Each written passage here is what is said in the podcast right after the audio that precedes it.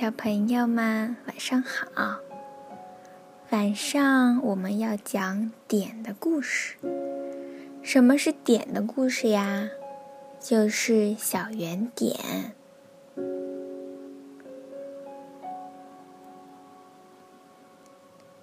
美术课结束了，但是瓦斯蒂还是粘在椅子上不走。他的画纸上一片空白。瓦斯蒂的老师俯身去看那张白纸。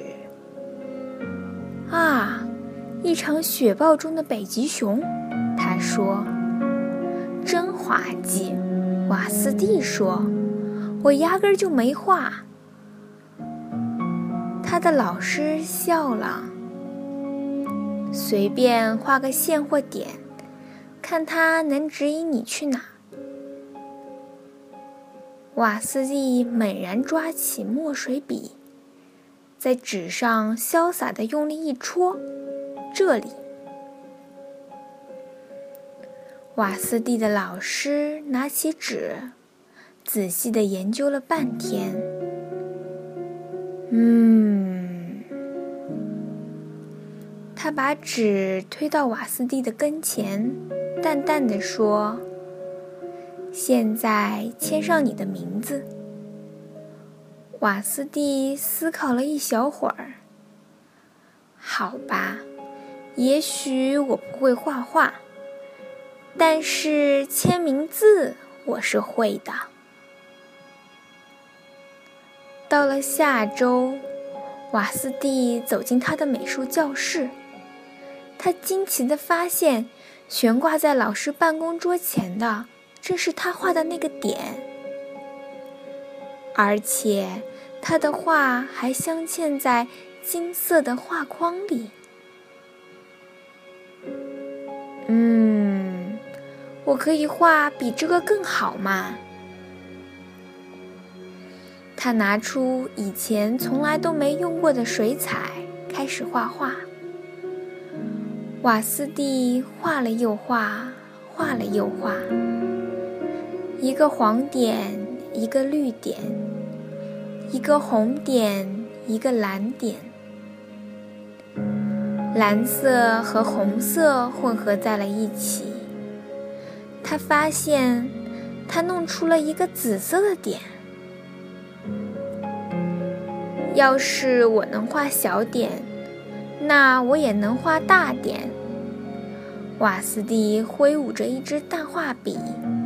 在一张大纸上作画，颜色四溅。他想画大大的点。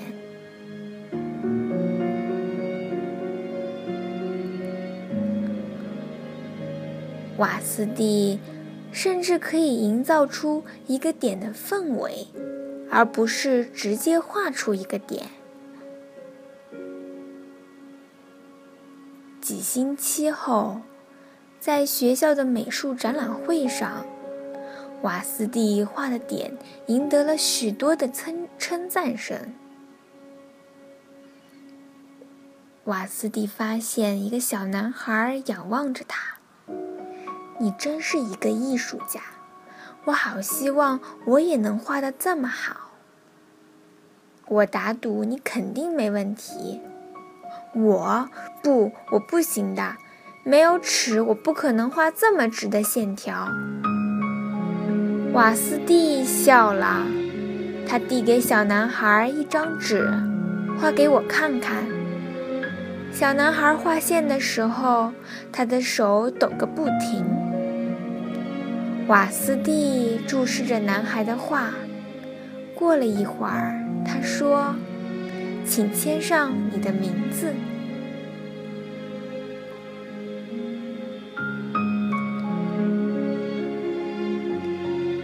所以，每个人都会一点点的走向成功的，只要你不放弃。